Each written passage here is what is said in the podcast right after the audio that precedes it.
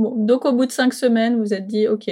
Ouais, voilà, on a dit c'est bon. On a, on a donné euh, sa chance, mais là on commence à s'ennuyer un petit peu. Donc euh, on trace. Euh, là encore, on a changé nos plans parce qu'initialement on devait tracer sur l'Afrique du Sud. Et on a appris par réseau de voyageurs que des personnes avaient eu l'autorisation de rentrer au Zimbabwe, qui a ses frontières terrestres fermées depuis de longs mois. Donc, on a récupéré le nom d'un contact à qui on a écrit une jolie lettre expliquant pourquoi on voulait découvrir le Zimbabwe. Et on a obtenu cette autorisation-là. Donc, on a changé nos plans et finalement, on est allé au Zimbabwe. Parce qu'il fallait euh, montrer patte blanche pour rentrer? À vrai dire, je ne sais pas vraiment. Euh, on a écrit directement au chef de l'immigration à, Harare, la capitale du Zimbabwe, en demandant l'autorisation d'entrer par voie terrestre. Il y a deux autres familles de, de, voyageurs français qui ont fait la même chose, un couple d'Allemands et un couple de Suisses. Et à ma connaissance, c'était les seuls voyageurs motorisés, en tout cas, sur les deux mois qu'on a passé euh, au Zimbabwe. Il a fallu qu'on explique parce que les douaniers euh, bah, ne voulaient pas nous faire rentrer. Ils nous disaient mais c'est fermé, la frontière est fermée, les touristes n'ont pas le droit d'entrer. Donc on a montré notre lettre. Donc ils ont eux-mêmes revalidé, euh, il y avait un numéro de téléphone, ils ont revalidé avec leur chef et on a eu l'autorisation d'entrer. Et même chose pour sortir, ils voulaient pas nous faire sortir euh, au départ en nous disant mais les frontières sont fermées pour les touristes. On leur a dit bah oui mais les gars on est rentrés, il va falloir qu'on sorte. Bah c'est ça. Et, ils disaient il faut, faut que vous preniez l'avion parce que les frontières aériennes sont ouvertes. Ils disaient bah non nous on a notre véhicule donc donc c'est pareil. Le coup de fil au chef a permis de, de régler donc c'est plus une question de quelques heures perdues à la, à la frontière mais ça c'est pas grand chose. Donc on a passé deux mois au Zimbabwe. On n'avait pas prévu au début, on s'était dit un mois parce que c'est pas un pays très grand non plus. Et en fait, on a adoré. C'est vraiment un des coups de cœur. Euh, on a tout adoré. On a adoré les paysages qui sont très variés par rapport à, au Botswana notamment, alors que c'est pareil, c'est juste une frontière. Mais dès qu'on passe la frontière, Là où le Botswana était tout plat avec du bush, euh, on arrive au Zimbabwe, hop, ça commence à se vallonner, et puis on a des, mmh. un décor avec des gros rochers, euh, ocre. Enfin, c'est très joli dès que dès qu'on passe la, la, frontière. Donc ça, c'est un phénomène qui me surprendra toujours dans nos voyages. On a adoré les gens pour le coup. On a on a fait beaucoup de rencontres. On a été invité à plusieurs reprises euh, à dormir chez des gens, à dîner avec eux. On a adoré les parcs parce que là, on pouvait euh, aller dans, dans les parcs nationaux avec notre véhicule.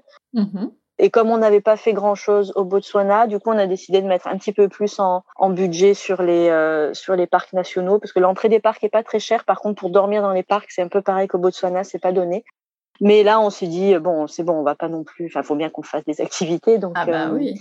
Et l'un dans l'autre, on, est resté sur notre budget quotidien parce que il y avait moins de possibilités, notamment les produits importés. Enfin voilà, on, est un peu réduit sur le budget course, donc ça nous a permis de, dépenser un petit peu plus en activité. Puis on est resté deux mois, donc tout ce qui est test Covid, tout ça, et visa, c'est amorti sur la durée. Donc euh, on a vraiment adoré. C'était une super surprise. On n'a pas vu passer les, deux mois. C'était euh, très très chouette. Et il y avait personne aussi ni dans les parcs ni sur les sites. Il y a des choses à visiter aussi hein, en termes de patrimoine culturel. Il y a des ruines des anciennes cités au Zimbabwe. Et ça se trouve où?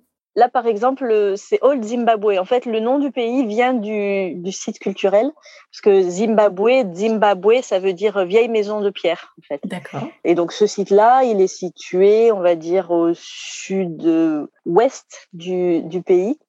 Et c'était la capitale du pays il y a. Euh, alors moi je suis nulle en date, je voudrais pas dire de bêtises. Il y a longtemps, voilà, il y a très longtemps. Et c'est une magnifique structure euh, en, en, pierre, un peu façon euh, Machu Picchu, avec des grosses pierres euh, qui tiennent entre elles. Donc il n'y a pas de ciment, il n'y a pas de joint du tout. C'est vraiment que de la structure de pierre, donc c'est très très beau. Il y a aussi les chutes Victoria, donc on est quand même remonté aux chutes Victoria pour les voir côté zimbabwéen. Alors est-ce que c'était différent? Alors c'était un peu différent déjà parce que c'était pas la même euh, la même saison et le point de vue est un peu différent parce qu'en fait la répartition est pas très équitable entre le la Zambie et le Zimbabwe. Les chutes, euh, alors de mémoire, elles doivent faire autour de 2 km. C'est un peu à la louche. Hein. 2 km de long et il y a 700 mètres côté zambien et 1 km 3 côté euh, zimbabwéen. Du coup, on a une perspective plus plus grande quand on est du côté du Zimbabwe. Voilà, on va dire ça comme ça. Mais des deux côtés, on a bien aimé, parce que côté zambien, il y a une passerelle qui permet d'arriver très proche et d'être euh, vraiment euh, complètement euh, dans les dans les embruns, donc c'était c'est assez marrant aussi. Dans les deux cas, on était complètement trempés. ah, mais il faut le savoir, parce que mais trempé, c'est trempé jusqu'au slip, hein. c'est une pluie diluvienne.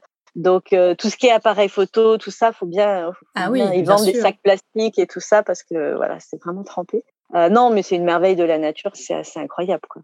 Après, on a bu un café euh, là où ils font du saut à l'élastique, tout ça. Nous, on n'a on pas fait. Ma fille voulait absolument et on a hmm. été sauvés par le fait qu'elle n'a que 10 ans. Donc, mais oui.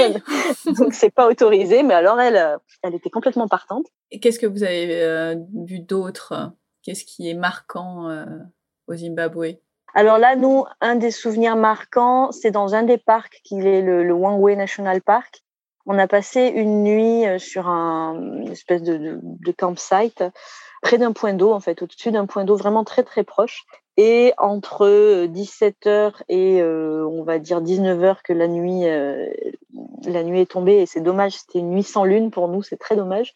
Euh, mais on a eu, on a arrêté de compter, mais je pense autour de 200, 250 éléphants qui sont venus s'abreuver à, quelques mètres de nous. Et c'était juste je pense que c'est un souvenir qui ouais, c'était juste dingue. On s'en rappellera tous euh, des familles entières. Alors d'abord ça a commencé par quelques individus un peu esselés et puis après on avait des familles entières, des groupes de 15, 20, 30 éléphants qui venaient en même temps euh, au point d'eau. Euh, enfin, c'était vraiment beau. Et le lendemain, on a eu un groupe de buffles. Là, c'est pareil, il devait être mais là tous ensemble cette fois-ci, il devait être une bonne centaine mais ils étaient un petit peu plus loin parce qu'ils étaient de l'autre côté du point d'eau. Non, c'était magique. Et on a entendu les lions la nuit. Enfin, on les a pas vus, mais on les a entendus. C'était, euh, c'était un, un, des plus beaux bivouacs euh, près d'animaux qu'en effet.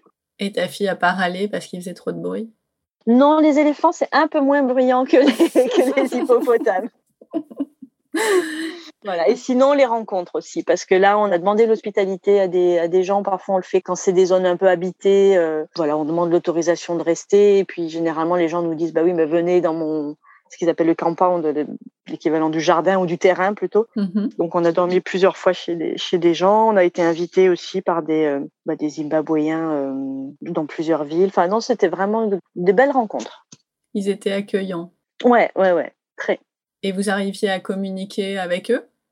Ah, ils parlent parfaitement anglais. Ah bah très Dans beaucoup de pays, euh, alors à part le début du parcours, mais à partir de la Tanzanie un petit peu moins, mais Kenya, euh, c'est des pays où l'anglais est une langue nationale, donc ils l'apprennent dès l'école primaire en fait. Donc ils parlent, ouais, Botswana, ils parlent aussi parfaitement anglais, Zambie, un peu moins dans les campagnes parce qu'il y a beaucoup de dialectes. Mais le Botswana, par exemple, se sert de l'anglais aussi comme euh, un peu le, le ciment d'une union nationale pour avoir tous le même langage. Et Zimbabwe, euh, bah pareil, c'était une ancienne colonie et ils ont gardé l'anglais en langue euh, principale euh, à côté des, des dialectes locaux. Ça facilite la communication, c'est sûr. Ouais, c'est certain. Et on voit la différence par rapport à, à, notre voyage en Asie, par exemple, où là, pour le coup, dès qu'on sort des zones touristiques, il n'y a plus personne qui parle anglais, que ce soit Thaïlande, Cambodge, Laos, Chine, voilà c'est assez agréable de pouvoir euh, communiquer avec euh, tout le monde, quoi, avec les pêcheurs, avec euh, des gens, des gens de tous les jours, je dirais. Donc c'est vraiment, ouais, ça c'est super agréable. Est-ce qu'il y a eu un moment moins sympa au Zimbabwe? Un moment moins sympa, pas vraiment moins sympa, mais le, on va dire le parc de Trot qu'on a voulu tenter. C'est un parc un peu excentré en plus, donc on a fait pas mal de kilomètres qui s'appelle le parc de, de qui est tout à fait au sud du pays beaucoup de locaux nous en avaient parlé en nous disant ah, il faut que vous alliez là, il faut que vous alliez là. Bon, donc on a dit bon ben faut aller là quoi. Ouais. Et ben en fait avec notre véhicule encore une fois c'était un peu compliqué et on a été limité voilà. Donc euh, et en plus on a eu de la pluie alors qu'on en a plus depuis des, des, mois donc on n'était plus habitué donc euh, mauvais temps plus limité sur les routes où on a pu faire qu'une toute petite partie du parc euh, on a vu très peu d'animaux. Donc on a passé deux jours là mais un peu déçu en ressortant euh, voilà. Bon après c'était pas grave, c'est pas un mauvais choix, mais disons que voilà, les locaux parfois ont du mal à, estimer ce qu'on peut faire ou ce qu'on peut pas faire avec notre véhicule. Mais dans un sens comme dans un autre, parfois ils nous disent non non là vous y arriverez pas, et puis on le tente quand même parce que bon parfois on est un peu têtu et parfois ça passe. Et là euh, voilà les gens étaient plutôt confiants sur le fait qu'on y arrive et en fait on a été bloqué assez rapidement euh, par la piste. En plus on a crevé. Enfin bref donc voilà c'était pas le bon mood, on va dire, et, euh, et c'était euh, un détour de, de, quelques centaines de kilomètres dont on aurait pu se passer. Mais en même temps, c'est pas très grave, ça fait partie du voyage. Ok. Ah si, et autre chose dont on aurait pu se passer, mais on l'a découvert après avoir quitté le pays, c'est que Renaud, toujours lui, hein, mon mari qui fait des siennes, juste à la fin, dans les derniers jours, on a fait une balade en forêt et vraisemblablement, il s'est fait mordre ou piquer, je sais pas comment on dit, par des tiques. Ah, les tiques, quelle horreur. Voilà, mais ça, on l'a su euh, quelques jours plus tard parce qu'il a eu des boutons vraiment pas beaux qui ont commencé à, s'infecter euh, de façon très très moche. Hmm. Et voilà, on est passé sous antibio assez rapidement après quelques recherches et puis la rencontre avec quelqu'un qui nous a dit exactement ce que c'était. Donc c'est passé en une voilà en une dizaine de jours, mais euh, mais c'était pas joli. Donc c'est un souvenir du Zimbabwe, voilà. Sympa. Bon, bah du coup on arrive euh, bon an mal an euh, au Mozambique là où vous êtes actuellement. Exactement, au Mozambique où on est depuis quasiment trois semaines déjà.